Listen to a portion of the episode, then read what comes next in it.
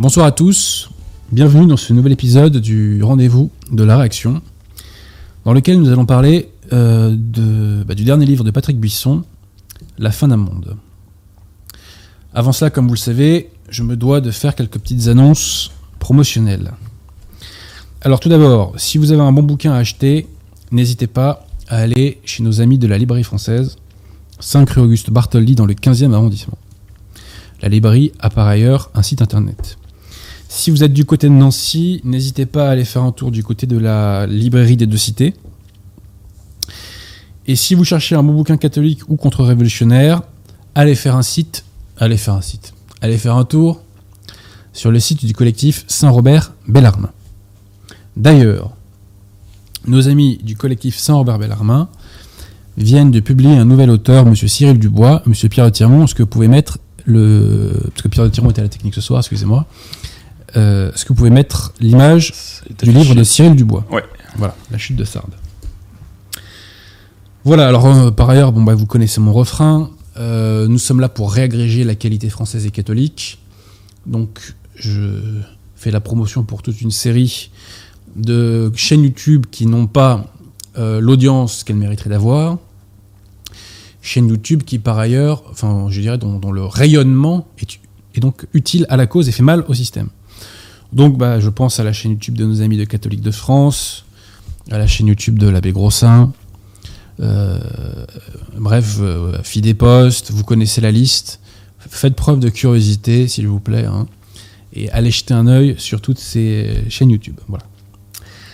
Euh, alors, le 3 juillet prochain, je rappelle qu'il y aura euh, la fête des amis d'Alain Pascal dans le 17e arrondissement, rue Bréaumont.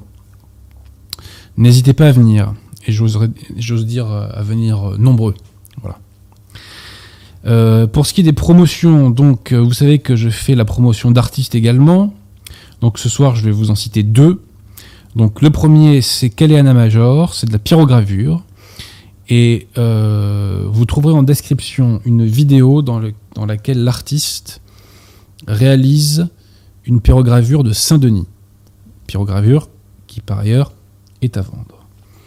Et autre artiste euh, catholique, donc c'est Quentin Leduc. C'est une méthode très particulière. Je ne suis pas spécialiste en la matière, donc je vais dire des bêtises euh, sans doute. Mais disons que je, je crois que c'est une méthode très particulière de dessin qui s'appelle le pointillisme. Voilà. Qui est un travail d'orfèvre et qui demande beaucoup de patience et de précision. Voilà. Est-ce que vous pouvez mettre un petit exemple de dessin, affiché, euh, oui. Monsieur Vous êtes parfait, Monsieur Piratier-Mon. Voilà. Euh, alors ensuite, ensuite, euh, pro- donc je fais un appel aux dons pour une école hors contrat bretonne, dont je vous avais déjà fait entre guillemets la pub il y a quelques mois de cela, puisque le site catholique de France a fait une vidéo sur l'école. Donc c'est Notre-Dame Auxiliatrice. Voilà, donc Notre-Dame Auxiliatrice a besoin de sous. Euh, donc, euh, je vous invite, euh, si vous avez des sous, bah, ma foi, à participer à la cause en, en finançant l'école. Donc, il y a tous les liens en description, bien entendu. Par ailleurs, j'ai fait une conférence à la chapelle Saint-Pie de l'abbé Roger. C'était la semaine dernière, enfin c'était il y a deux semaines. La vidéo est en ligne sur, euh, sur la chaîne YouTube catholique de France et M. Pierre Tirmont, très gentiment, a mis la vidéo en description. Je vous invite à aller la voir. J'évoque dans cette conférence la constitution d'une avant-garde catholique au sein de la nouvelle opinion publique depuis maintenant 2-3 ans. Je fais le point sur les controverses avec les conciliaires et j'évoque la méthode Saint-Bernard de Clairvaux pour nous apprendre à cogner toujours plus fort sur les ennemis de l'Église. Voilà, donc euh, ma foi, n'hésitez point à aller sur la chaîne YouTube de Catholique de France et à vous, abonner, à vous abonner aussi parce qu'ils font un travail remarquable et il faut leur donner un maximum de visibilité. Voilà. Euh, je vous renvoie aussi euh, un sermon de l'abbé Grossin, donc toujours en description. C'est son dernier, sur le quatrième dimanche après la Pentecôte. Euh, l'abbé évoque un certain nombre de choses, mais notamment un sujet qui est vraiment une bonne nouvelle pour la cause, qui est l'apostolat numérique, les fruits de l'apostolat numérique, et ce qui se produit, si je peux dire, grâce à l'apostolat numérique, toutes les conversions qui sont faites grâce à cela. Et aussi, surtout, il y a un petit mot sur l'écologie, et donc ça permet d'avoir une approche catholique de l'écologie. Donc, je répète, hein, euh, pour ce qui est du collectif Saint-Robert Bellarmin, donc nos amis du collectif ont publié un nouvel ouvrage de monsieur Cyril Dubois.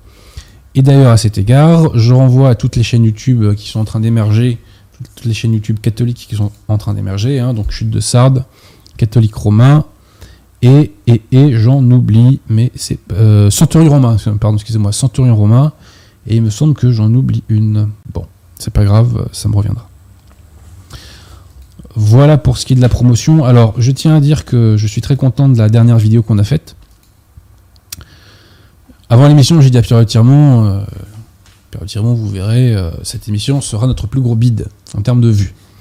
C'est pas tout à fait le plus gros bid en termes de vues, mais elle va pas faire des, milliards, des milliards de, vues. Néanmoins, néanmoins, euh, c'est la vidéo qui a été faite sur YouTube qui a fait le plus de vues au sujet de Monseigneur Gaume. Voilà. Donc, euh, je suis très heureux que les gens découvrent Monseigneur Gaume. Vraiment, imbibez-vous de l'œuvre de Monseigneur Gaume, c'est extrêmement important. Je suis très satisfait, je dois le dire, euh, ça c'est vraiment euh, grâce à la Providence, de ce petit cycle de vidéos qu'on peut faire comme ça là depuis, depuis un mois. Hein, bah, depuis, je crois qu'on a dû commencer euh, avant le Père Jacques, c'est avec Marthe Robin. Donc là, on a, on a, enchaîné, hein. on a eu toute une série euh, de vidéos percutantes de défense de la foi. Marthe Robin, vidéo avec le Père Jacques, présentation de mon ouvrage Les apôtres du ciel universel, Monseigneur Gaume, et maintenant Patrick Buisson. Étant précisé que j'avais pas prévu de faire autant d'émissions pour la défense de la foi à ce moment-là. Mais il y a eu des circonstances qui m'ont poussé euh, bah, finalement à le faire. Euh, tout comme bah, d'ailleurs, euh, typiquement, c'est cette émission. Hein, je veux dire, voilà, j'avais pas prévu de parler à la base du bouquin de Patrick Buisson. Et l'actualité va m'amener à en faire encore d'autres. Pourquoi? Bah, C'est qu'il se passe des choses très, très, très, très, très, très intéressantes du côté de l'abbé Vigano. Très, très, très intéressantes. Les communautés ecclésiadei commencent à se retourner contre l'abbé Vigano? De vous à moi, ça fait quelques mois qu'on m'avait averti que les communautés ecclésiadei euh, allaient euh, l'attaquer. Je pense que quand l'abbé Vigano est entré en dissidence contre Bergoglio euh, en 2018, je pense que c'était un mouvement qui était lancé. Là, c'est une pure supposition de ma part. Hein. Mais je pense que c'est un mouvement qui était lancé par les communautés ecclésiadei. Mais l'abbé Vigano, parce qu'il s'est converti au catholicisme contrairement aux ecclésiadei, euh, bah, s'est affranchi en fait, hein, euh, s'est affranchi euh, de ces communautés et ça il n'apprécie pas. Et donc là il, montre leur véritable visage qui est celui de chien de garde de la secte. Voilà. Même si par ailleurs la secte ne les ménage pas, parce que la collaboration, enfin comment vous dire, la, révolution est souvent ingrate avec ses collabos. Voilà. regardez l'histoire de la Révolution française les révolutionnaires, ils finissent tous guillotinés. Hein. Donc euh, c'est jamais le bon plan de collaborer avec la Révolution. Voilà, donc il se passe pas mal de choses du côté de la Vigano, qui est attaqué assez euh, stupidement et ridiculement euh, par les Ecclésiadei. Donc il faudra faire le point sur tout ça. Surtout que bon là il va se passer peut-être des choses avec l'abolition potentielle du motu proprio Sumorum Pontificum, je crois, de Benoît XVI.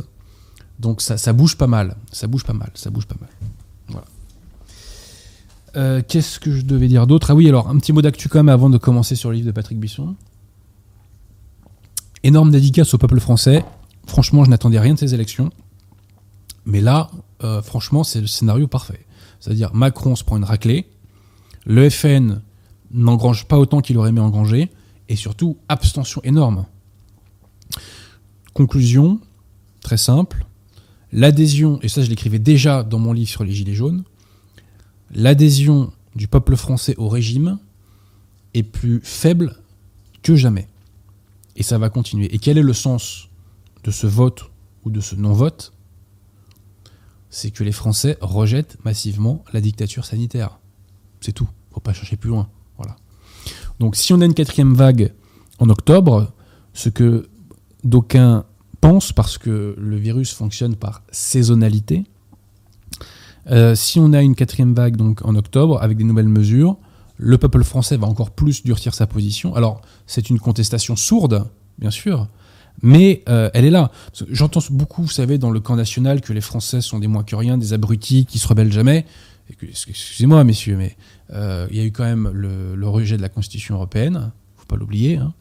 Il y a eu la manif pour tous, il y a eu les gilets jaunes, il y avait eu jour de colère, et là, on voit que le peuple français est en train de véritablement entrer en dissidence, au bon sens du terme, contre les institutions. Donc c'est très heureux, c'est vraiment très heureux. Euh, un petit mot d'actualité aussi, parce que euh, vous connaissez Eddie de Preto, Pierre Tirmont, je crois, non? Vous aimez bien, non? Non, je n'aime pas du tout, mais je connais. Donc voilà, c'est un chanteur euh, qui est un militant LGBT ouvert, il se dit lui-même homosexuel. Hein. Et alors ce monsieur Eddie de Preto, figurez-vous, a été invité dans un festival qui s'est tenu à l'église Saint-Eustache à Paris les 16 et 17 juin. Donc militant homosexuel, hein, enfin LGBT quoi. Donc la secte conciliaire permet la promotion de figures LGBT. Et monsieur de Préto en est très fier. Et euh, sur son Instagram, il met des photos de lui euh, dans euh, l'église. Donc là, c'est vraiment du blasphème absolu, quoi. Et alors, ce qui est génialissime, c'est que l'intéressé a reçu des messages de soutien de conciliaires face aux attaques homophobes qu'il a subies. Et notamment, il a reçu un message d'une jeune concilière qui, citation, m'expliqua que c'était une fausse et désuète lecture que de croire que le fait d'être gay t'excluait de ces lieux sacrés ou de la religion, alors qu'elle est censée s'ouvrir à celles et à ceux qui le désirent intimement. Petite mise au point, petite mise au point. Les mœurs contre nature n'excluent pas de l'Église, ils excluent de l'état de grâce ils excluent de l'état de grâce. Donc on ne peut pas communier quand on a des mœurs contre nature. Le bon Dieu a, décidé, que c'était comme ça, vous vous soumettez et puis c'est tout. Voilà. Hein. Euh, donc, une personne qui a des tendances homosexuelles, mais qui est inactive, entre guillemets, euh, donc est chaste, peut parfaitement vivre en état de grâce, comme n'importe quel hétérosexuel, et peut aller communier. Voilà. C'est ça la règle. Donc voilà, petite précision. Mais en tout cas, moi, ce que je relève, c'est que la secte conciliaire n'a aucun problème pour mettre en valeur, pour faire la promotion d'un militant LGBT. Et plutôt énervé le, zozo. Hein. Donc félicitations, hein. c'est comme euh, en Allemagne, hein, je vous l'ai dit, euh, il y a eu des centaines d'unions homosexuelles bénies par l'éclair conciliaire. Aucune réaction de Bergoglio, aucune sanction, tout va très bien, Madame la Marquise. Bref. Alors je tiens à dire aussi que je suis de plus en plus favorable à l'interdiction de l'anonymat sur Internet. Je ne parle pas du fait de prendre un pseudo quand euh, on écrit un bouquin, mais je, dis bien sur Internet. Pourquoi? Pour deux, alors j'avais fait un petit post Facebook, donc je, vous le lis. Donc je suis favorable à l'interdiction de l'anonymat, car l'anonymat est à la source d'une quantité gigantesque d'infractions pénales au quotidien qui pour la quasi-totalité restent impunies, mais aussi et ça, ça, concerne directement le camp national, parce que l'anonymat cultive l'esprit de lâcheté. Le courage des gens planqués sous pseudo est inversement proportionnel dans la réalité. Le courage virtuel est le reflet d'une lâcheté réelle. Je répète, je l'aime bien celle-là. Le courage virtuel est le reflet d'une lâcheté réelle. Donc toutes les grandes gueules euh, virtuelles du camp national, qui vous donnent des leçons euh, de morale, de courage et compagnie, elles baisseraient immédiatement d'un ton si elles devaient assumer leurs propos sous leur véritable identité, comme par exemple moi je le fais. Elles baisseraient immédiatement d'un ton. Mais je pense que c'est pas d'un ton, c'est de plusieurs, puisqu'elles n'auraient pas le courage d'assumer face à la société leur position. Il y a beaucoup trop de lâcheté dans le camp national. il ne faut pas cultiver cet esprit de, lâcheté. Par définition, c'est avec le courage qu'on gagnera. Par définition. Et le résultat de ça, c'est quoi, monsieur pierre C'est qu'il y a des dizaines de milliers de trolls, peut-être des centaines de milliers de trolls, et personne ne relaie. Personne ne relaie les contenus. Et là, je parle même pas de mes vidéos. Je parle même de vidéos d'individus qui ont une doctrine totalement différente de la mienne. Personne ne relaie. Parce que les gens ont la trouille. Voilà. Alors que de vous à moi, il n'y a pas grand-chose à craindre. Hein. Donc, bref, je déplore cette lâcheté euh, qu'on retrouve trop euh, sur Internet, euh, parmi les trolls et dans, le camp national. Et je, je, terminerai en citant une phrase de Clément XII, du pape Clément XII, et de son encyclique In Eminenti, donc c'est une encyclique antimaçonnique, je crois d'ailleurs que c'est la première. Et Clément XII disait S'il ne faisait point le mal, il ne haïrait pas ainsi la lumière. S'il ne faisait point le mal, il ne haïrait pas ainsi la lumière. Donc sortez de ces pseudos qui vous asservissent en vérité, puisqu'ils cultivent votre lâcheté. ce n'est pas un service que l'anonymat vous rend, chers amis. Bref, monsieur Pierre Tirmont, voulez-vous qu'on attaque? Eh bien oui, allons-y. Alors, nous allons parler ce soir de l'ouvrage de Patrick Buisson, dont la moitié est consacrée, enfin près de la moitié est consacrée à Vatican II. Patrick n'écrit pas les choses ainsi, il ne les synthétise pas ainsi, peut-être d'ailleurs ne le pense-t-il pas, mais il nous fait comprendre qui est le plus grand ennemi de l'Église de tous les temps. Le plus grand ennemi de l'Église de tous les temps s'appelle Giovanni Battista Montini, plus connu sous l'appellation usurpée de Paul VI. Nous allons voir qu'à la place qu'il a usurpée, Montini Paul VI a tout fait pour détruire le corps ecclésial qui, par effet de, sidération suite à Vatican II, était resté encore catholique par hérésie matérielle. Voilà. Les auditeurs de Radio Athéna savent que Paul VI et sa secte euh, enseignent l'hérésie. Ce soir, nous allons nous concentrer non pas sur les questions dogmatiques, même si on les évoquera un petit peu, mais sur la pastorale et la discipline de Montini Paul VI. Et nous verrons que par cette pastorale qu'il a instaurée, par cette discipline qu'il a instaurée, Paul VI a tout fait pour détruire. Pour détruire. Et nous allons voir que Giovanni Battista Montini a multiplié les frappes chirurgicales qui mécaniquement devaient conduire ou contribuer à l'apostasie. Ce qui est le signe qu'il savait très bien ce qu'il faisait. Parce que si vous visez une cible qui est à 500 mètres et que vous l'atteignez en plein cœur, c'est que vous avez méticuleusement visé. C'est pas parce que vous avez tiré au hasard ou par erreur ou parce que vous avez glissé sur une peau de banane. C'est que vous avez méticuleusement, sciemment, consciencieusement visé. Et nous allons voir que Paul VI a consciencieusement visé.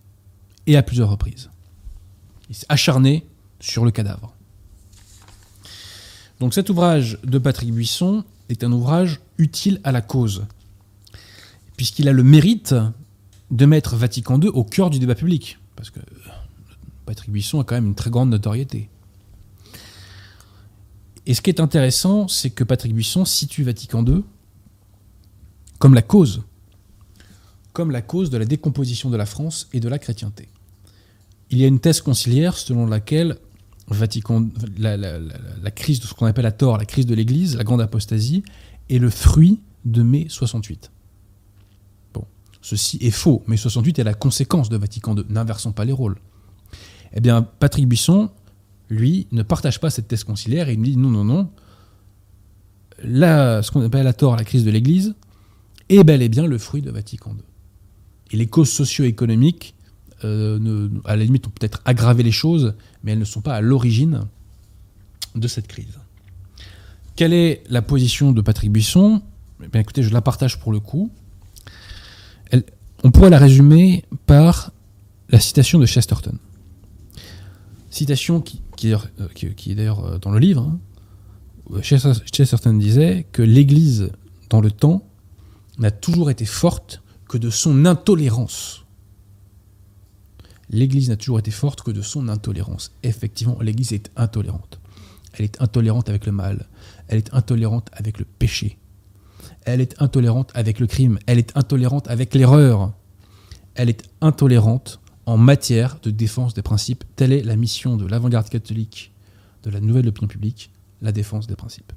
L'Église est tolérante et charitable envers les individus parce qu'on est faible, parce que les séquelles du péché originel nous ont blessés par les concupiscences, parce qu'on a cette inclination au péché. Donc l'Église est charitable avec les individus. En revanche, en matière de défense des principes et de la vérité, elle est impitoyable et elle est intolérante. Et c'est comme ça qu'elle a traversé les siècles. Et l'idée, c'est que quand cette révolution hédoniste est apparue clairement dans les années 50-60, alors qu'il fallait serrer la vis, les hommes d'église, qui ensuite ont apostasié pour devenir conciliaires, ont desserré la vis. Ils ont fait l'inverse. Ils ont essayé de s'adapter. En écoutant Maritain, ils se sont réconciliés avec le monde, alors qu'il fallait au contraire se cramponner plus que jamais au magistère de l'Église. Alors je vous disais que Paul VI a multiplié les frappes chirurgicales contre le corps ecclésial. Alors à quoi Paul VI s'est-il attaqué? Il s'est attaqué au Saint-Office, à l'index, à la messe, à l'architecture des églises, aux soutanes, au sacerdoce, aux ordres religieux, aux œuvres des églises, à la communion des saints. Alors la communion des saints, c'est plutôt Jean 23. Au calendrier liturgique et aux fêtes, à la confession, au jeûne eucharistique, au maigre du vendredi et au baptême suite à la naissance. Alors, Paul VI s'est attaqué à tout cela avec trois méthodes différentes. Première méthode, c'est la suppression formelle pure et simple. Par exemple, la messe. Paul VI a supprimé la messe. La deuxième méthode, c'est une mesure de libéralisation qui aboutit quasi mécaniquement à la suppression ou quasi-suppression pratique. Et la troisième méthode, c'est la méthode Ponce-Pilate, c'est-à-dire qu'on laisse faire le sale boulot aux commissions épiscopales qu'on aura préalablement orientées pour qu'elles fassent le sale boulot. Et quand elles font le sale boulot, bien entendu, on ne les sanctionne jamais et au contraire, on les encourage. Voilà. Donc, maintenant, penchons-nous sur ce que Paul VI a détruit. Qu'il a détruit par sa pastorale et, sa discipline, et par la discipline qu'il a instaurée. Alors, tout d'abord, Paul VI s'est attaqué au Saint-Office. Le Saint-Office, c'est le descendant de l'Inquisition. La mission du Saint-Office, c'était de combattre l'erreur, de combattre l'hérésie. En 65, Paul VI transforme le Saint-Office en congrégation pour la doctrine de la foi. Vous me direz, simple changement de titre? Non. C'est tout un état d'esprit. Cet état d'esprit, d'ailleurs, c'est celui de Jean 23, euh, qui est clairement exposé euh, dans, son discours d'ouverture de Vatican II, où il nous dit que maintenant, on va énoncer la doctrine comme si on ne le faisait pas avant, et on ne va pas, euh, on n'a plus à condamner maintenant, on n'a plus à, anathématiser, on ne va plus condamner les erreurs du temps. Donc c'est pareil pour la congrégation pour la doctrine de la foi, elle ne condamne plus les erreurs, enfin, elle ne se vit pas comme ça en tout cas, et elle estime qu'il faut simplement promouvoir le vrai, comme si promouvoir le vrai n'impliquait pas la réfutation du faux. Bref. Alors, très, très logiquement, euh, le Saint-Office va euh, abolir l'index, puisque l'index avait intégré le Saint-Office. Je crois que c'est une réforme sous Saint-Pédis. Donc l'index, qu'est-ce que c'était? Bah, C'était une congrégation qui se chargeait de censurer les livres anti-catholiques, jugés comme tels. Donc l'index visait à interdire non pas des auteurs, mais elle visait à interdire des livres eh bien l'index a été interdit. Il n'y a plus aujourd'hui de commissions qui, nous disent chez les conciliaires que tel livre ne doit pas être lu par les catholiques. Citation de Patrick Buisson. La notification de la suppression de l'index des livres interdits mettait fin de facto à la censure vaticane. Il n'était plus dorénavant pour un lecteur catholique d'ouvrage qui eut besoin d'avertissement ou de mise en garde. La vérité n'avait plus besoin d'être défendue par des moyens qui en corrompaient la splendeur.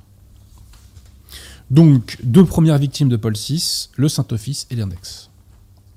Troisième victime de Paul VI, enfin, Giovanni Battista Montini, la messe.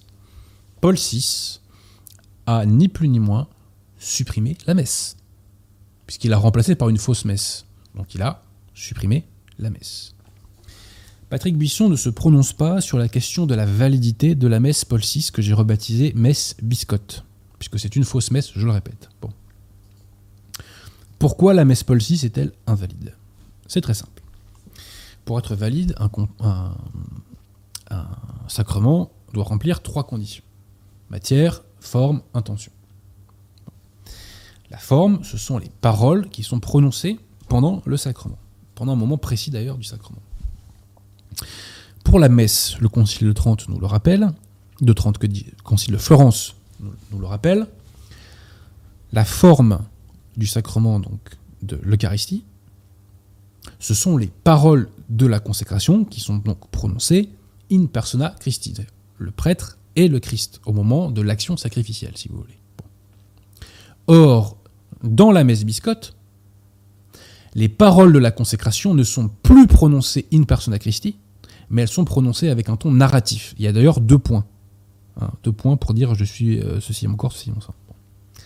Donc, la condition du concile, rappelez donc au concile de Florence, qui était de prononcer les paroles de la consécration in persona Christi, cette condition n'existe pas dans la messe biscotte, puisque je le répète, les paroles de la consécration sont dites dans ton narratif et non pas in persona Christi. Alors, la Providence, avec eux, j'ai lu il y a 48 heures de ça un ouvrage de l'abbé Rioux qui s'appelle euh, L'apothéose humaine. Et alors, dans l'apothéose humaine, il dit un petit mot sur la messe Paul VI. Il va faire une petite précision technique que j'étais incapable de faire. Alors, citation, donc, dans la nouvelle messe, le canon a disparu, ce fameux canon dans lequel il y a les paroles de la consécration. À la place, s'est substitué une prière à choisir parmi quatre, appelée anaphore ou prière eucharistique. En introduisant les nouvelles paroles consécratoires, Paul VI les appelait les paroles du Seigneur plutôt que les paroles de la consécration, ce qui met l'accent sur la nature narrative du rite. où la consécration ne devient plus qu'un récit historique, mais plus une action sacrificielle du prêtre qui consacre in persona Christi au moment de la consécration. Donc, la condition de forme du sacrement de l'Eucharistie fait défaut. Donc, la messe biscotte n'est pas une messe. On est trop gentil de la qualifier de nouvelle messe. Ce n'est pas une messe. Voilà, donc Paul VI a ni plus ni moins supprimé la messe. Il a volé la messe aux catholiques. Mais vous vous rendez compte du crime? Où est l'âme de Giovanni Battista Montini à l'heure où on parle Où est-elle? Prions pour son salut. Mais je crains que... Enfin bref. Alors, commentaire de Patrick Buisson sur euh, la nouvelle messe. La gestuelle s'allégeait, s'épurait à mesure que le repas l'emportait sur le sacrifice moins de génuflexion et de purification, moins de baisers sur l'autel, moins de signes de croix. Il y eut chez le servant comme du relâchement dans le service. Décrété obligatoire à partir de janvier 1970, le nouveau missel de Paul VI acheva de convaincre les plus âgés des fidèles qu'on avait entre guillemets changé de religion. Outre l'introduction de la concélébration et de la prière universelle, les innovations les plus spectaculaires concernaient le canon de la messe, où l'apparition de quatre prières eucharistiques à côté du canon romain ouvrait l'ère de la messe à la carte et du choix optionnel. De façon à la fois déconcertante et brutale, le rite tridentin, qui avait été le rite officiel de l'Église latine depuis quatre siècles, fut du jour au lendemain décrété indésirable. C'est-à-dire que la messe de toujours était pourchassée, traquée, persécutée par la secte conciliaire. Sa, célébration pardon, proscrite et ses fidèles pourchassés. Donc, un tel ostracisme à l'égard de ce qui avait été jusque-là le langage et l'expression commune de la foi pour l'ensemble des catholiques sidéra bien des esprits parmi les plus pondérés et les moins querelleurs. Donc, troisième victime, je le répète, de Giovanni Battista Montini, et c'est une de ses plus grandes victimes, la Sainte Messe. Dieu merci, a été conservé par quand même quelques communautés. Alors, quatrième victime, l'architecture des nouvelles églises. En septembre 64, nous dit Patrick Buisson, une instruction de la congrégation des rites, donc Intero et Cumenici, on appréciera l'accent de votre serviteur, ordonnait que pour les constructions nouvelles, l'hôtel majeur fût séparé du mur, de manière à ce qu'on puisse célébrer vers le peuple. Donc ça, ça veut dire que dès 64, il savait ce qu'il voulait faire. Dès 64, on voulait faire la messe biscotte en direction du peuple. Étant précisé que la nouvelle messe est arrivée en 70, donc la révolution, pour être efficace, avance à petits pas. Voilà, donc en ratifiant la célébration face au peuple, le nouveau missel de Paul VI promulgué le 3 avril 69 acheva de convaincre le plus grand nombre de fidèles qu'il s'agissait là d'une modalité ou d'une conséquence du renouveau liturgique. Cinquième victime de. alors là, c'était pas encore Paul VI, ou ça devait l'être, enfin, un peu de choses près. La soutane. Alors là, pour la soutane, on n'est pas dans une suppression formelle. On est dans ce que j'appelle une mesure de libéralisation aboutissant à une disparition ou quasi-disparition pratique. La soutane est encore autorisée chez les conciliaires, mais on a libéralisé euh, l'habit ecclésiastique. On l'a libéralisé. On a laissé le choix au clair. On leur a supprimé un garde-fou, et donc la plupart d'entre eux ont jeté leur soutane à la poubelle et ont opté pour le clergyman, voire autre chose, parce que sur CNews, j'ai vu un clerc conciliaire venir en survette, quoi. Et à plusieurs reprises en plus. Hein. Bon. C'est se moquer du monde. Mais rassurez-vous, il y a une petite croix sur son survêt quand même. Attendez, attendez. Donc, euh, cinquième victime, la soutane. Alors là, euh, sixième victime, là c'est du très très lourd, hein. c'est le sacerdoce. Hein, puisque la secte conciliaire s'est acharnée pour détruire le sacerdoce. Alors, comment fallait-il faire pour détruire le sacerdoce ben, Il y avait deux choses à faire. Premièrement, il fallait empêcher sa perpétuation. C'est ce qui sera fait avec le faux sacrement de l'ordre Paul VI de la réforme du 18 juin 68. Et il fallait faire partir les prêtres qui étaient déjà dans le bercail. Les faire partir par l'apostasie et le défrocage. Précision. Le, sacrement, le pseudo-sacrement de l'ordre chez les conciliaires est invalide. Pourquoi? Pour les mêmes raisons que la messe biscotte. Pour être valide, il faut trois conditions matière, forme, intention. Quelle est la forme du sacrement de l'ordre? Ceci a été infailliblement défini par Pie XII en 1947 dans Sacramentum Ordinis. La forme du sacrement de l'ordre, écoutez, monsieur Piratièrement, c'est important. La forme du sacrement de l'ordre, donc ce sont toujours des paroles qui doivent indiquer le pouvoir de l'ordre de façon univoque. Et quand on dit pouvoir de l'ordre, ça veut dire en l'espèce le stade suprême du sacerdoce c'est-à-dire hein, donc l'épiscopat. Donc de façon univoque, les paroles prononcées par l'évêque quand il impose les mains doivent indiquer qu'on transmet au candidat à l'épiscopat, qu'on lui transmet précisément cet épiscopat. Si vous prenez tous les rites latins et orientaux, ils diffèrent tous dans leur rédaction, mais tous désignent que transmis donc au candidat, qui transmis le stade suprême du sacerdoce, c'est-à-dire l'épiscopat. Ce qu'il est indiqué de façon univoque dans la réforme Paul VI qu'on transmet l'épiscopat. Que transmet-on dans la réforme Paul VI du 18 juin 1968, date prédestinée? On transmet le spiritum principalem. Qu'est-ce que c'est le spiritum principalem? On traduit ça par l'esprit qui fait les chefs. Est-ce que l'esprit qui fait les chefs désigne de façon univoque l'épiscopat? La réponse est non. On peut peut-être effectivement le rattacher, mais c'est une, interprétation parmi des, des centaines, des milliers potentiels. Cette formule ne désigne pas précisément qu'on transmet l'épiscopat au clair qui est censé euh, se faire sacrer. Donc, la, condition de forme est défaillante. La condition de forme qui est rappelée par Pie je le répète, dans Sacramentum Ordinis, est défaillante. Donc, le sacrement de l'ordre chez les conciliaires est invalide. Rore Sanctifica l'a démontré il y a maintenant longtemps. Les dominicains d'Avrier ont essayé de leur porter la contradiction, ils s'y sont brisés les dents, j'aime le rappeler. J'aime le rappeler.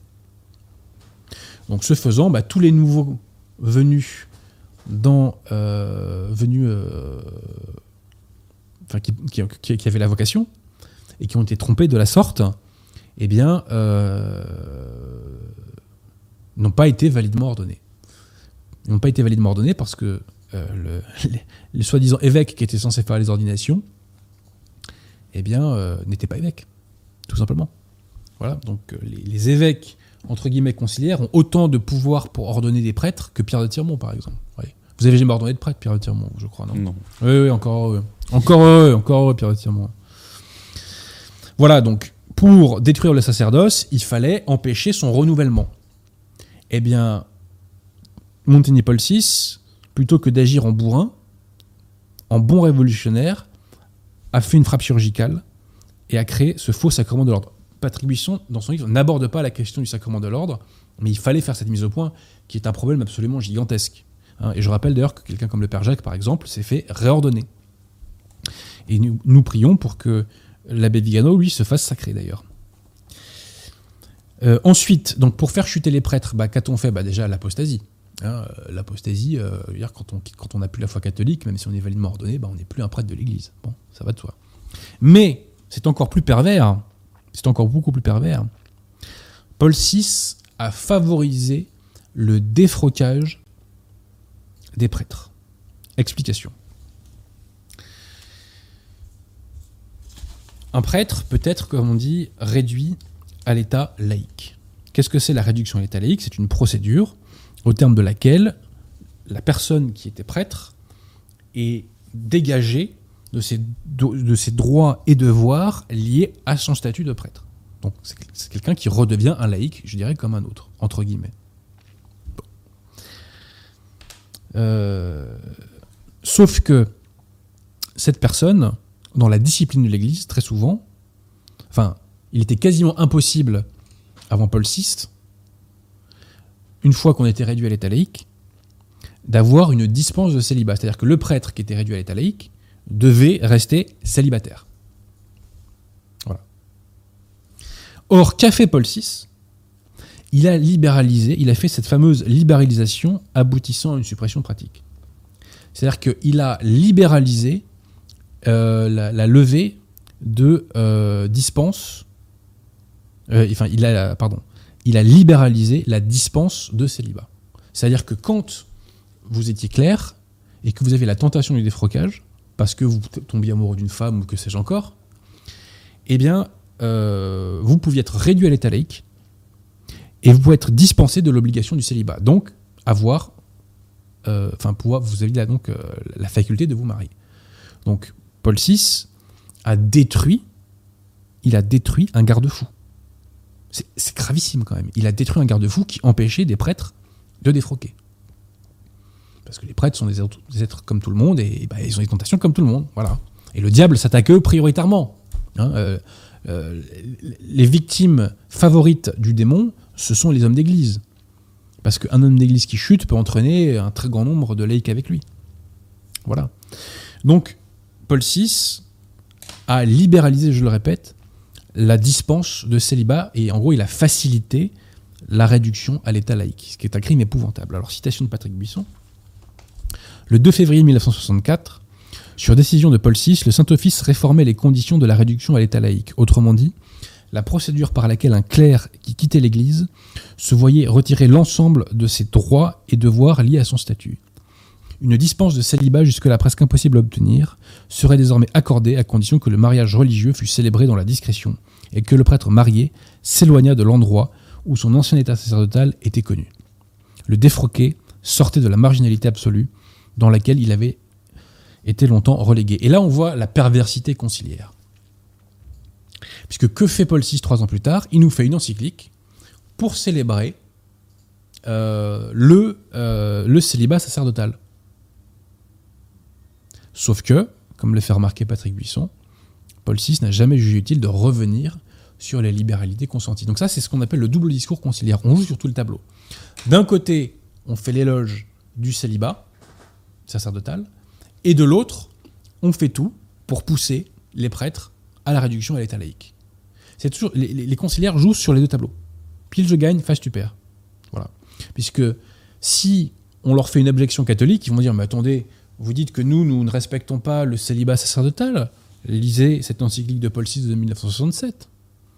Et bien entendu, ils ne vous évoqueront pas toute la libéralité faite pour pousser les prêtres à défroquer. Quel est le résultat de tout cela On s'accroche parce que là, ça fait mal. Hein. Il y avait en France en 1948 42 650 prêtres. 42 650 prêtres. Officiellement, il y en a aujourd'hui 12 000, dont la moitié a plus de 75 ans. c'est-à-dire c'est une division par 4, étant précisé que pour être très clair, en vérité, il faut diviser par beaucoup plus. Parce que la plupart de ces clercs ne sont pas validement ordonnés. Donc des prêtres validement ordonnés en France, en vérité, si on atteint 1000, euh, en comptant tous les... Et encore, ils ne sont pas catholiques, la plupart des validement ordonnés. Enfin bref, voilà, c'est une division presque par 50 en vérité. Mais bon, on va dire officiellement, officiellement, il y a une division par 4. Chaque année, la secte ordonne à peu près 100 prêtres en France, mais elle en perd 800. Donc chaque année, elle en perd 700. Il y a 12 000 prêtres officiellement aujourd'hui. Donc chaque année qui passe, il y en a 700 de moins. Ce qui veut dire que dans à peu près, je n'ai pas fait le calcul, à peu près dans 15 euh, ans, bah, ils seront zéro, quoi, en gros. Quoi. Bref, donc en fait, la secte, les jours de la secte sont comptés en vérité. On a, on a, virtuellement, on a déjà gagné. Parce que la secte n'a pas eu les grâces du bon Dieu. Elle n'a pas eu les grâces pour se perpétuer. Le bon Dieu n'a pas permis qu'elle se perpétue trop longtemps. Voilà. Alors bon, euh, niveau euh, méthode Ponce Pilate aussi, alors les commissions épiscopales en France ont euh, édicté une directive le 23 juin 66 pour détecter les signes d'immaturité humaine. Et c'est au nom de ces signes d'immaturité qu'on a vidé les séminaires. C'est-à-dire qu'on estimait qu'un tel ou un tel était immature humainement, donc il devait dégager. Quoi. Voilà. Ce qui me fait bien rire quand je dis ça, parce que j'ai un ami qui a été séminariste conciliaire pendant 4 ans, et à l'époque, on, faisait venir, euh, il était donc au séminaire d'ici les Moulineaux, et on faisait venir des diacres pour leur expliquer que la masturbation, c'était pas un problème, quoi. Voilà. voilà ce qu'on enseigne dans les séminaires conciliaires, quoi. Non, mais franchement, c'est hallucinant, quoi. Donc, ils me font bien rigoler, là, avec leur signe d'immaturité euh, humaine, quoi. Bref. Alors, euh, autre chiffre intéressant. Un prêtre sur quatre en France, ordonné entre 65 et 68, un prêtre sur quatre a défroqué. Un prêtre sur quatre. Il y avait 215 départs de prêtres entre 1950 et 1954. il y avait 972 départs de prêtres entre 70 et 74. Un pur massacre. Alors, ensuite, il y a eu un effondrement des ordres religieux. Comment Paul VI s'y est-il pris pour détruire les ordres religieux? Même méthode, libéralisation aboutissant à une, disparition ou une quasi-disparition pratique. Paul VI a fait un texte qui s'appelle Perfectae Caritatis le 28 octobre 1975. Et dans ce texte, Paul VI engage, invite les ordres à revoir leur statut et à supprimer tout ce qui est jugé comme désuet ou inadapté dans leur statut. Donc du coup, les ordres vont refaire leur statut dans un sens beaucoup plus libéral, dans un sens de desserrement des contraintes. C'est comme ça que les disciplines ancestrales vont se perdre. Citation de Patrick Buisson. Donc, euh, ce texte permettait l'autorisation de redéfinir leurs projets, donc aux ordres, et leur charisme propre. La plupart optèrent pour un brusque desserrement des contraintes. Simplification et parfois même abandon du costume, assouplissement des règles de clôture, accès au travail salarié, droit à la syndicalisation. Comment peut-on être religieux dans ces conditions? C'est impossible, impossible. Et Paul VI donc autorise cela. Les ordres desserrent leurs règles, mais jamais Paul VI, qui contrôlait euh, ces règles, ne leur a tapé sur les doigts et ne, les a rappelés à l'ordre. Le résultat, c'est quoi? C'est que euh, dans les années 70, au début des années 70, il y avait 90 000 religieux en France. 90 000 religieux.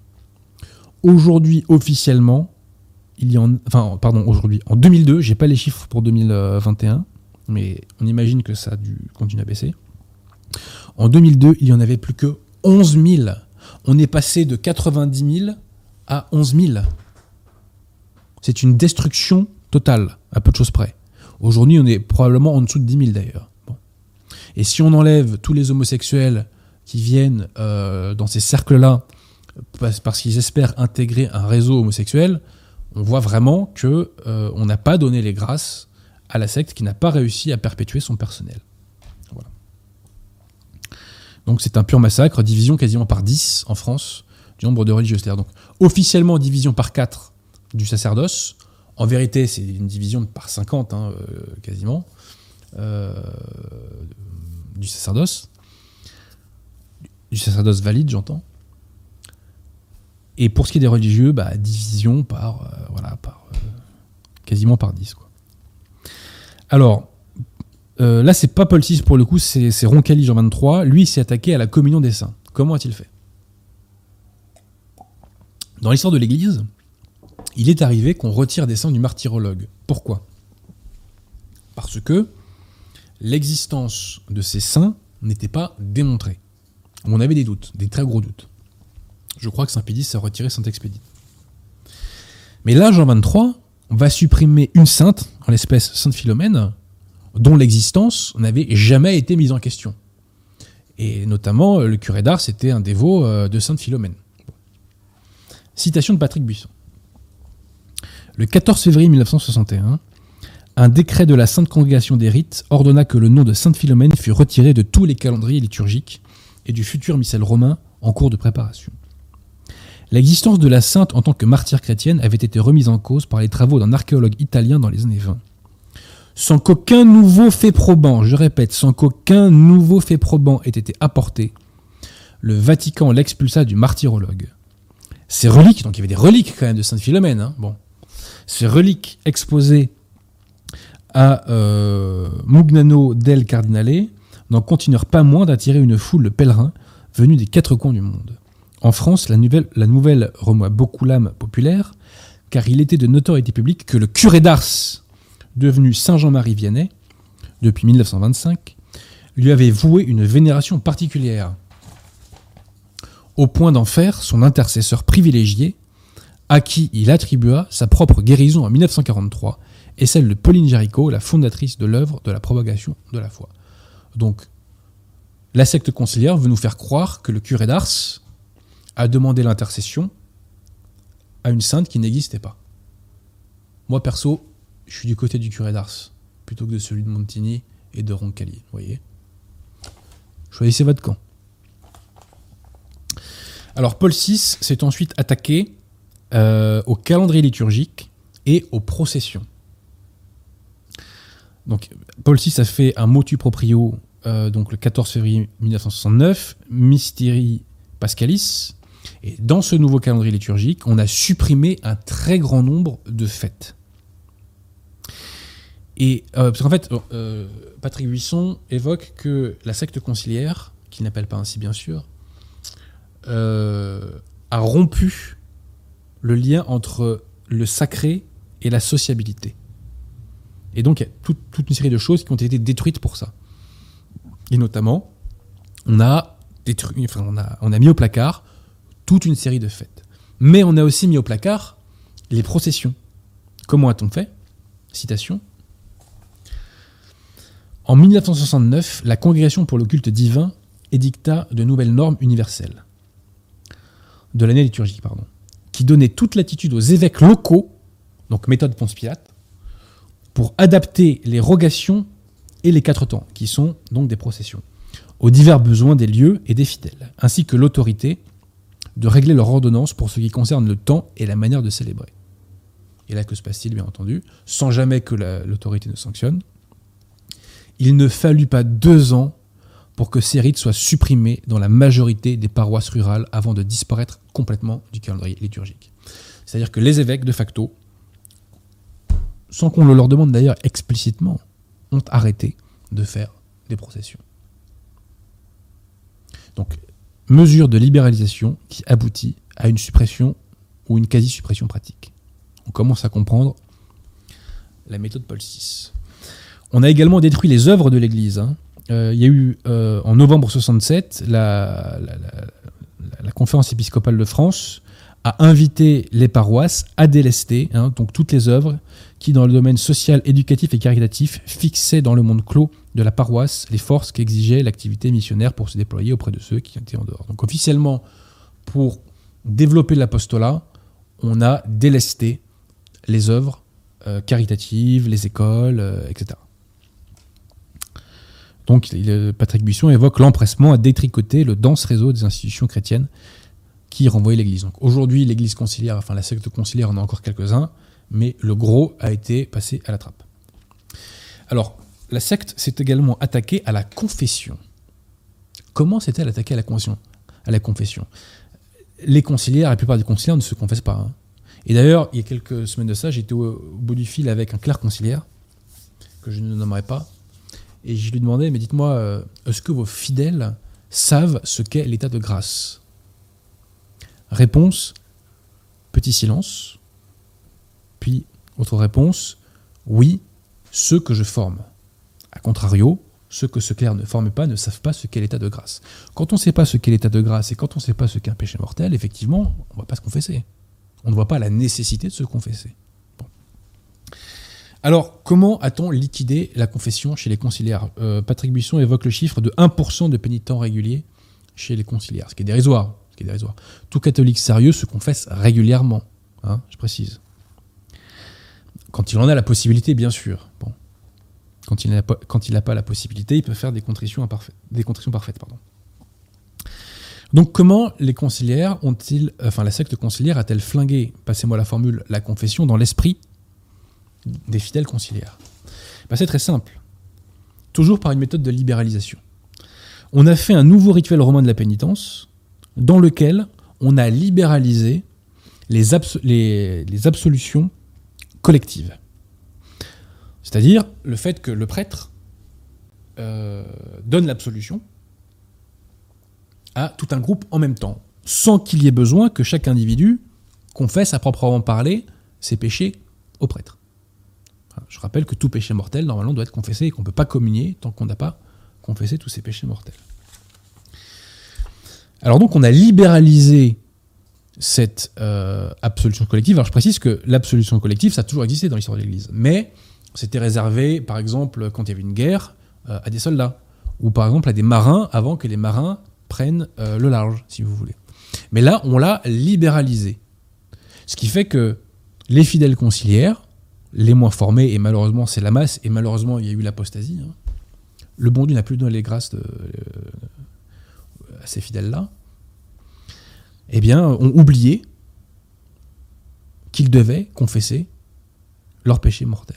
Guillaume Cuchet en parle bien, ça, dans, son ouvrage Comment notre, monde a cessé d'être chrétien. Alors ensuite, la secte conciliaire a rappelé l'importance de la pénitence individuelle, mais c'était trop tard les gens avaient déjà arrêté de, euh, de se confesser. Alors, citation. Donc, concernant le missel romain, le rituel pardon, de, romain de la pénitence, on autorisait toujours, dans le but de promouvoir la participation communautaire, les célébrations pénitentielles avec absolution collective, jusque-là exclusivement réservées aux cas d'extrême nécessité comme les situations de guerre ou de péril. Le flou des directives romaines, le peu de zèle de certains curés à les relayer, firent tenter si bien que beaucoup de croyants pensèrent de bonne foi que la confession avait été supprimée par le concile. Autre victime de Giovanni Battista Montini, le jeûne eucharistique. Qu'est-ce que c'est le jeûne eucharistique? C'est très simple, c'est qu'il ne faut pas manger. euh, à- à- avant euh, de euh, communier. Et il y, a un- nombre d'heures qui est fixé par la discipline de l'Église. D'accord? Donc autrefois, euh, euh, c'était, je, crois- si je dis pas de bêtises, là j'aurais dû vérifier mes classiques, c'était minuit euh, de la veille au soir. Bon. Pie XII a réduit cela à 3 heures. C'est-à-dire que il faut être à jeun pendant 3 heures avant d'aller communier. Et Montini Paul VI va réduire ça une heure. Mais quand c'était à une heure, c'est comme s'il y avait plus de jeûne eucharistique. Pourquoi? Parce que le temps que vous alliez à la messe et le temps qu'on en arrive à la messe, donc à la fin qui est la communion, l'heure est déjà passée. Donc en pratique, il n'y a plus de pénitence. Il n'y a plus de sacrifice. Il n'y a plus d'épreuve. Donc officiellement, on n'abolit pas le jeûne eucharistique, mais en pratique, par cette méthode de libéralisation, eh bien, ce jeûne eucharistique disparaît. Autre victime de Montigny-Paul VI, le jeûne du, le, maigre du vendredi. Le vendredi, un catholique ne doit pas manger de viande. C'est une discipline de l'Église. Ceci, c'est un péché de le faire, hein, de manger de la viande le vendredi. Ceci a été changé par Paul VI. Il a fait une constitution qui s'appelle Paeni Temini. Cette constitution autorise l'évêque de chaque pays à remplacer les jours de jeûne et d'abstinence par d'autres formes de pénitence. Et là, je vais vous piéger, amis conciliaires qui me regardez. Est-ce que vous connaissez la pénitence qui remplace le maigre du vendredi? Combien d'entre vous sont au courant de la pénitence qu'ils sont censés faire à la place de celle qui consistait à ne pas manger de viande le vendredi? Combien d'entre vous sont au courant? Libéralisation aboutissant en pratique à une suppression ou une quasi-suppression. Je poursuis. Donc l'épiscopat français fut l'un des premiers à réagir en supprimant à partir du 1er janvier 1967 l'obligation du maigre des vendredis du temps ordinaire dans le souci de réduire le formalisme de la pratique des œuvres de pénitence et pour mieux dixit en favoriser l'esprit. Le christianisme ne devait plus être mortification mais épanouissement de la personne, révélation à l'homme de son humanité pleine et entière.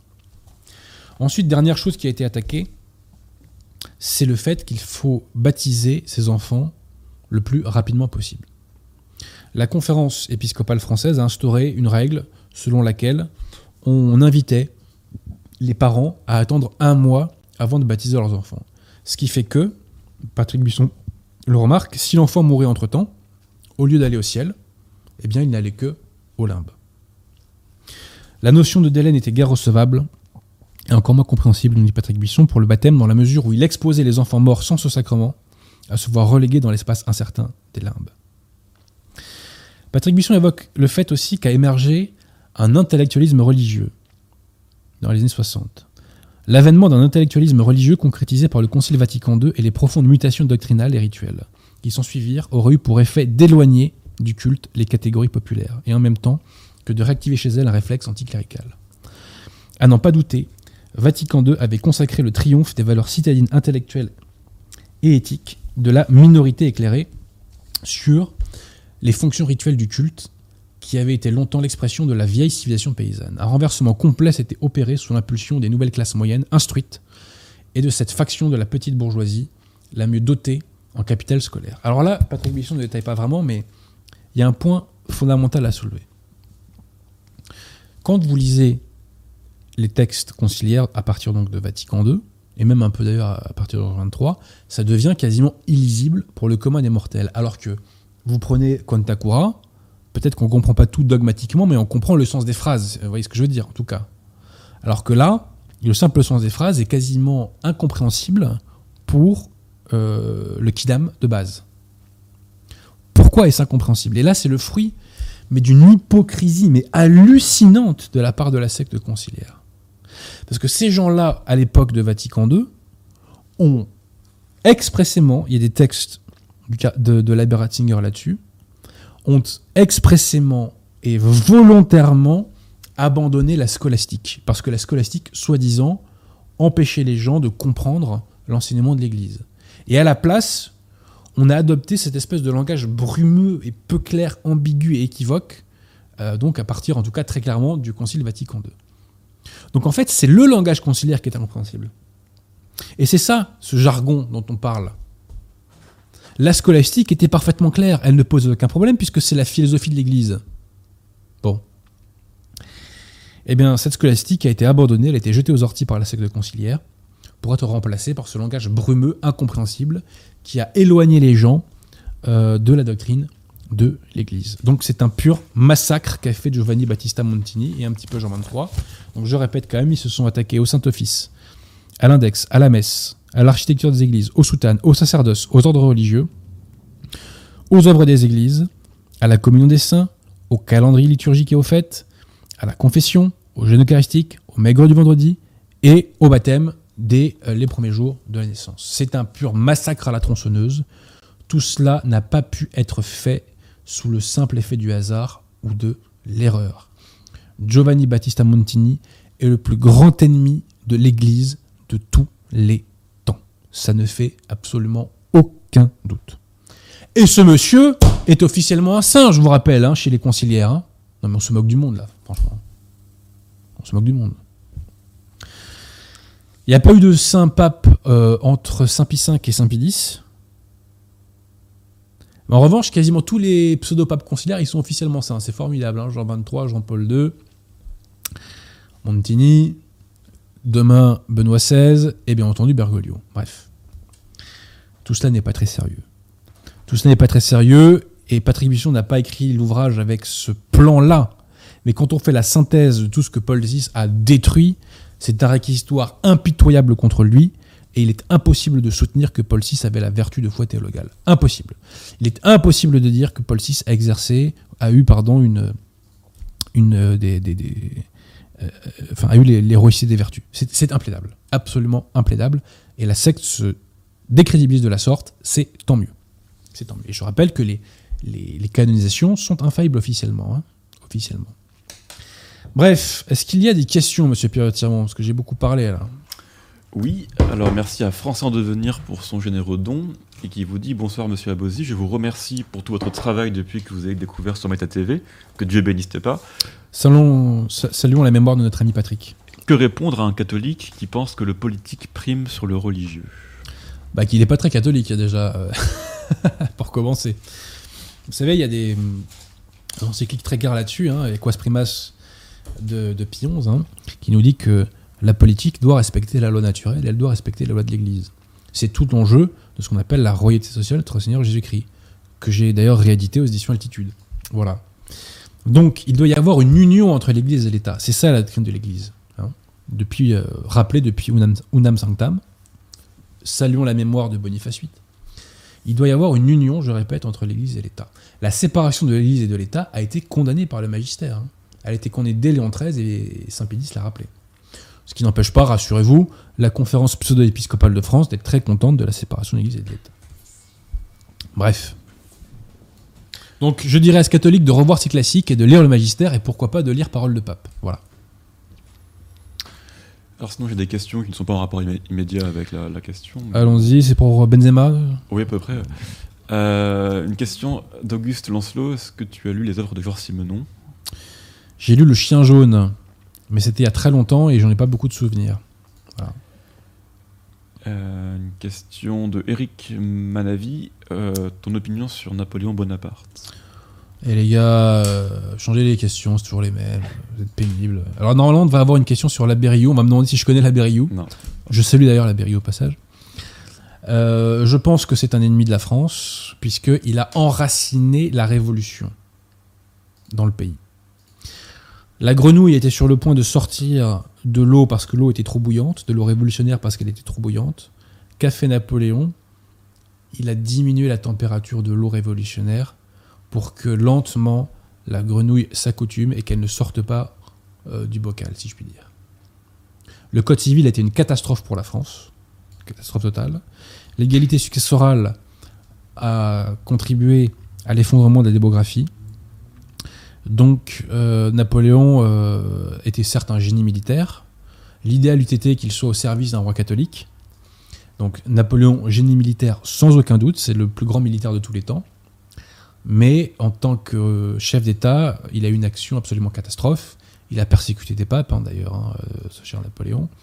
Euh, donc, euh, c'est pas ma tasse de thé Napoléon, je un, c'est un ennemi de la France, puisque c'est un des pères de la Révolution. Il a enraciné la Révolution en France. Il peut pas faire de crime plus grave. Euh, euh, euh, Oui, une question de Jules Caillot. Connaissez-vous la chaîne Archidiacre qui a fait plusieurs vidéos sur vous? Bah, évidemment, puisqu'on a débattu avec Archie. D'ailleurs, mon cher Archidiacre, si tu veux débattre, c'est quand tu veux, parce que j'ai proposé un débat Archidiacre qui ne veut pas.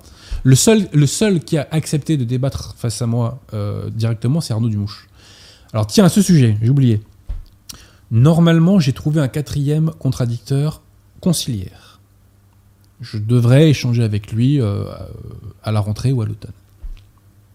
Je n'arrive pas à trouver de contradicteur lefévriste. Où vous cachez-vous, ami lefévriste?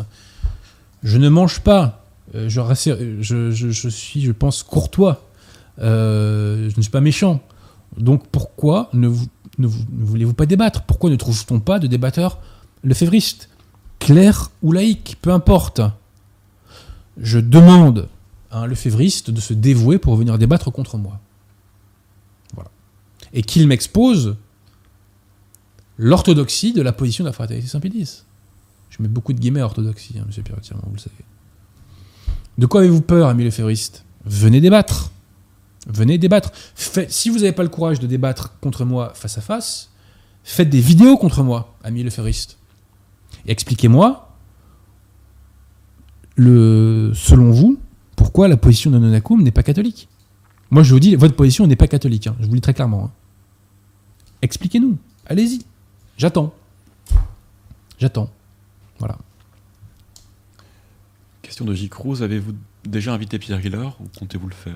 Alors, j'avais dit tout à l'heure que euh, j'attendais la question sur l'abbé Riou. J'ai failli dire j'attends la question sur Pierre Hillard. Donc, j'ai déjà répondu dix mille fois à cette question. C'est pénible, les gars, c'est pénible.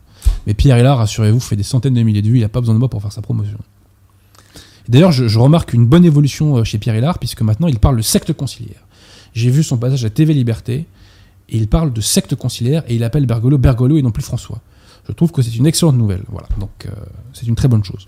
Je suis très heureux de cette évolution de sa part. Parce qu'il n'était pas. Enfin, il était conciliaire avant ou il était. Non, non, il est. Je veux pas parler à sa place. Bon, il est pro- disons qu'il est proche de la fraternité. Voilà, on va dire ça comme ça. Mais je ne veux, je, c'est pas à moi de parler de ça à sa place, c'est à lui de parler de ça. Euh, Je veux pas qu'on m'accuse de dire ah t'as dit ça de lui alors que non non non. Attendez, faut, voilà, c'est bon. hein. Voilà, on calme les esprits. Alexandre C. Pourquoi aucun catholique n'apporte la contradiction à Boris Lelay qui insulte l'Église sous pseudo depuis des années maintenant? Écoutez, euh, moi je sais pas trop ce que fait Boris Felet, je dois vous avouer. À ma connaissance, il était catholique et il disait catholique. Il est breton, donc un breton est catholique quand même. Hein, pas, euh, voilà. Mais si c'est retourné contre l'Église, eh bien c'est extrêmement grave d'une part parce que il a beaucoup d'audience et euh, il utilise cette audience bah, pour être au service du démon, hein, puisque quand on attaque l'Église, on est au service du démon. Et c'est triste pour lui, pour celui de son âme. Voilà. Donc il faut prier pour. euh, bah, si Boris Lelay a vraiment apostasié, j'espère que c'est pas le cas. Bah, si c'était le cas, il faut prier pour, sa conversion, mais qu'il mette. C'est quelqu'un de très cultivé qui doit mettre ses qualités euh, au service de la défense de la vérité. Voilà. Auguste Lancelot, Maître Abosi a-t-il lu Saint-Augustin? Pas beaucoup. Pas beaucoup. Très peu. Euh, Français en devenir, avez-vous lu l'ouvrage Jeanne d'Arc, le procès de Rouen Si oui, qu'en pensez-vous? Alors, figurez-vous, j'avais commencé à le lire il y, a, il y a quelques semaines de cela, mais j'ai dû arrêter parce que j'ai eu plein d'obligations professionnelles, euh, éditoriales, etc. Euh, J'en ai lu des extraits et le peu que j'ai lu est euh, vraiment frappant. Vraiment frappant. Mais je, je- je comptais. euh, Enfin, j'ai pour projet de faire une émission sur ce sujet, figurez-vous. Euh, Francis Brutus, doit-on interpréter les couleurs LGBT comme la soumission conciliaire au noachisme juif qui porte lui-même l'arc-en-ciel comme symbole? Alors, je savais pas que le noachisme avait les mêmes couleurs que le truc LGBT. Je suis pas convaincu que les LGBT ce soit. comment vous dire Ce soit coordonné au noachisme. Ils, ont, ils, ont- ils en ont jamais entendu parler. hein. Mais ceci étant dit, euh, c'est peut-être un signe qui nous est donné à nous pour ouvrir les yeux sur certaines choses. Quoi. Euh, Cédric de Normandie demande si en concubinage on peut communier. Ah bah ça dépend Ça dépend chez qui Dans l'église catholique, vous ne pouvez pas, parce que c'est un péché mortel le concubinage. Voyez? Mais chez nos amis conciliaires, depuis Amoris Laetitia, nous dit Bergoglio, vous pouvez être un membre vivant de l'église en vivant en concubinage, en étant ce qu'on appelle un divorcé remarié civilement. Membre vivant, c'est-à-dire en état de grâce. Bergoglio nous dit qu'on peut être en état de grâce en étant en vivant en concubinage. Donc c'est une dépénalisation entre guillemets des relations sexuelles en mariage. Donc si vous êtes catholique, vous ne pouvez pas communier. Si vous êtes conciliaire, vous pouvez, entre guillemets, aller vos messes biscottes, mais franchement, je vous le conseille pas. hein. Je vous le conseille pas et je vous conseille plutôt de vous convertir et d'adopter la morale de l'Église. Voilà. Euh, Jules Caillot, que pensez-vous de l'accusation d'interprétation téméraire faite au CD vacantiste? Mais il n'y a aucune position plus sûre. Alors déjà, quand on parle de CD vacantiste, entendons-nous bien, on parle des catholiques. hein. Le mot CD vacantiste, c'est un mot qui a été inventé pour diaboliser les catholiques. Nous sommes catholiques. Nous n'ajoutons rien à la foi, nous ne, ré- re- nous ne retirons rien à la foi. Les conciliaires et les lefévristes ajoutent ou retirent quelque chose à la foi ou retirent. Ce sont eux les bidouilleurs. Donc je répète que le mot CD vacantiste a été inventé pour diaboliser les catholiques. De même que le, qualificatif d'ultramontain a été inventé par le démon pour diaboliser les catholiques. Euh, donc l'accusation téméraire, mais aucune position n'est plus sûre que la nôtre, que la position de Nunakum. Pourquoi? Parce que notre position à nous, elle se fonde sur le magistère de l'Église. Nous sommes en totale fidélité, en totale continuité avec le magistère de l'Église. Ce sont les conciliaires et les lefévristes qui, eux, ont rompu avec le magistère de l'Église. Donc nous, on a vraiment une chance extraordinaire. Le bon Dieu nous a fait un cadeau euh, formidable avec l'infaillibilité pontificale. Nous, nous sommes agrippés au magistère de l'Église et notre position repose sur l'autorité de l'Église. Notre position est la plus sûre parce qu'elle repose sur l'autorité de l'Église. Il n'y a rien de téméraire, au contraire, il n'y a rien de plus sûr et certain que la position non nacum. Je le répète, c'est la position conciliaire et la position lefévriste qui ne se fondent pas sur le magistère de l'Église, qui sont obligés d'appliquer le principe de non-contradiction, ou plutôt, excusez-moi, de s'affranchir du principe de non-contradiction pour avoir les positions qui sont les leurs. Alors, une question d'Adrien Rouault. Un ami me confie sa sœur qui est en quête de dogme et de structure. Comment aborder et quel ouvrage conseiller pour lui exposer la véritable foi catholique? Ben, commencer par les catéchismes. hein.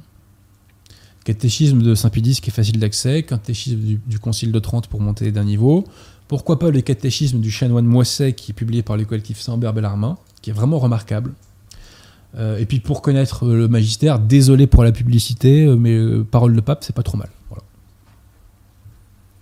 Mais allez au texte, hein. Je veux dire, tous les textes du magistère, ils sont sur internet hein, maintenant. hein. Donc euh, allez au texte. Voilà, allez au texte. Alors, Lucas Senzig, Adrien Dertil a la thèse. Non, mais alors, écoutez. Je, je vous ai dit, vous posez toujours les mêmes questions. Donc j'ai dit, il va y avoir une question sur la BRU, la question sur là, et la thèse Ah de c'est Cassisacoum, pas tout je l'ai déjà là. dit. Euh, Je n'adhère pas à la thèse de Cassisacoum. Voilà, voilà. Et pour autant, je ne diabolise pas les gens qui y adhèrent. Bref. Alexandre C demande Mais si on n'y adhère pas, ne serait-il pas logique de chercher à élire un pape? Donc vous savez, l'élection du pape, il faut le laisser la providence agir et le Saint-Esprit agir. Euh, D'ailleurs, je pense qu'en ce moment, le Saint-Esprit il travaille plutôt bien à ça. Il se passe beaucoup, beaucoup de choses. Et, euh, euh, on laissera l'Église universelle, quand elle sera remise en ordre, d'une façon ou d'une autre, je ne sais pas comment, j'en sais rien, euh, s'occuper de cette élection. Mais comme je vous l'ai dit, je pense que la providence travaille pas mal en ce moment. Les choses bougent alors qu'elles, en apparence, elles ont stagné pendant des décennies. On continue les questions sur Que penses-tu d'eux? Frédéric Poisson, Alphonse de Chateaubriand et euh, Philippe Longarde-Lassac. Alors, euh, Poisson, c'est le politicien? Ouais, qui sont partis via. Euh, J'en pense pas grand chose. Je, je connais pas assez. Je connais pas assez. Franchement, je connais pas. Euh, L'autre, c'est Alphonse Chateaubriand, donc c'est l'auteur. Ouais. Alors, j'ai commencé à lire un de ses livres, euh, La Bruyère, qui est pas mal du tout, mais j'ai pas terminé. Pour Cardassac, j'ai pas grand chose à dire sur lui. C'est quelqu'un qui m'attaque, voire m'insulte à échéance régulière. Bon, bah voilà, euh, il laisse entendre que je serais peut-être juif euh, dans certaines vidéos. Hervé Rissen avait fait une vidéo euh, où il l'avait bien remis en place. Les personnes qui sont métisses, j'ai remarqué que dans le camp national, les personnes qui sont métisses essaient de m'inventer des origines imaginaires. Voilà. Donc, non, non, non, non, désolé. voilà. je- Mais voilà je, voilà, je compatis pour ce monsieur qui est très âgé, euh, et puis je, je vais, je vais prier pour sa conversion. Voilà. La réseau demande suivez-vous Dr Taylor Marshall qui aux États-Unis parle beaucoup de Monseigneur Vigano et qui Alors, est allé oui. donner Oui, je le suis. livre dans ses mains. Je le suis pourquoi? Parce que le démon est intelligent, malheureusement. Et quand la révolution, si vous voulez, avance, elle a besoin de soupapes de sécurité. En France, par exemple, comme soupape de sécurité, eh ben, il y a les communautés ecclésiadiques. Il y a la fraternité Saint-Pédis. Il y a les groupes williamsoniens. C'est-à-dire tous ces groupes qui, sous des apparences de résistance à la révolution, en réalité, vous y rattachent. Et ces groupes-là, il faut les combattre. Parce que un peu de révolution, c'est toujours la révolution. Le mal, le mal, c'est la carence d'un bien dû. Donc le mal a toujours une part de bien. Mais quand il y a du mal, il faut l'éradiquer. L'Église enseigne que le mal n'a aucun droit à l'existence. Donc, pourquoi j'attaque le lefévrisme? Parce que c'est une soupape de sécurité de la Révolution. C'est une soupape de sécurité de la secte conciliaire. C'est une secte gallicane au service de la secte conciliaire. Ralliée à la secte conciliaire, même si elle n'est pas totalement régularisée, elle est ralliée à la secte conciliaire, si vous voulez. Donc, il faut attaquer les soupapes de sécurité de la Révolution. Voilà. Taylor Marshall est une soupape de sécurité de la Révolution. Il est plus ou moins proche des mouvances ecclésiadiques, donc il faut connaître l'ennemi. Et ce qui est génial, c'est qu'il ne comprend rigoureusement rien, ce fameux docteur, à ce que dit Vigano. C'est fabuleux, quoi. Il avait fait une explication de la salette, mais qui était d'un- grotesque consumé, si vous voulez. C'est sans doute quelqu'un qui est érudit par ailleurs, qui a des connaissances, c'est sans doute quelqu'un qui est de très bonne volonté, mais c'est un ennemi, parce qu'il est une soupape de la Révolution, qui, sous des airs de critique de la secte conciliaire, vous y rattache, et je suppose qu'il diabolise la position de Nonacum. Voilà. Et attention à vous, communauté Ecclésiadei, je prépare une émission contre vous, qui va piquer. Et une question d'Adrien Rouault. Que pensez-vous de Padre Pio? Euh, je connais pas trop le dossier, euh, donc je, je connais les grandes lignes comme tout le monde, mais je n'ai pas d'avis euh, tranché sur cette question. Voilà. Bah, Écoute, c'est à peu près tout. Bah écoute, écoutez, Monsieur Perretièrement, on va pas faire de zèle. J'ai beaucoup parlé aujourd'hui. Et euh, bah écoutez, je suis très heureux de, de cette émission. On est vraiment là sur un cycle d'émissions euh, euh, qui défendent la foi. Je pense qu'on a fait du bon boulot. Voilà, donc euh, j'en suis très heureux. Euh, ces émissions font péter un plomb à beaucoup de gens. Euh, beaucoup ne supportent pas qu'on traite de ces sujets-là. Mais si ça ne vous intéresse pas, messieurs, euh, personne ne vous oblige à regarder, hein, je précise. hein. Et je précise donc aux gens qui sont métis dans le camp national, vous souffrez peut-être de, votre identité et de vos origines étrangères, mais moi j'y suis pour rien. hein. donc n'allez pas m'inventer des identités que je n'ai pas, de grâce. De grâce. Donc dédicace à tous les métis du camp national. Euh, je prie pour vous, messieurs. Je vais prier pour que vous un maximum de grâce, pour votre conversion, votre sanctification et votre salut. Voilà, donc là on est sur un gros cycle de défense, de pour la défense de la foi. On va en faire quelques autres. Euh, si la Providence le veut, la prochaine émission sera un peu plus légère, entre guillemets. Encore que le mot légère, n'est-ce pas, monsieur Pierre-Tirmont, ne va peut-être pas être très approprié pour cette émission, hein, au regard de l'invité en question. Mais, euh, mais voilà, donc euh, je suis très content de ce travail qu'on fait. Ce que je fais, c'est un travail d'équipe. hein. Euh, mon directeur spirituel m'aide énormément, j'ai beaucoup de questions à lui poser. Euh, je lui demande des précisions, est-ce que ceci c'est vrai, est-ce que là je me trompe pas, etc. Et si j'avais pas cette aide-là, je ne pourrais pas faire tout ce travail. Je ne me permettrais pas de le faire si j'avais pas ce, garde-fou, si je puis dire, enfin ce contrôle. Voilà. Donc c'est un travail d'équipe. Je remercie tous les clercs et laïcs qui m'aident. Et euh, bah, j'espère qu'on va continuer ce, combat de défense de la foi, ce qui, ne nous, ce qui ne nous empêchera pas de traiter euh, de l'actualité politique qui va être riche à partir de la rentrée. Voilà. Donc, vive Sainte Philomène, vive Notre-Dame de la Salette, et je vous dis à très bientôt.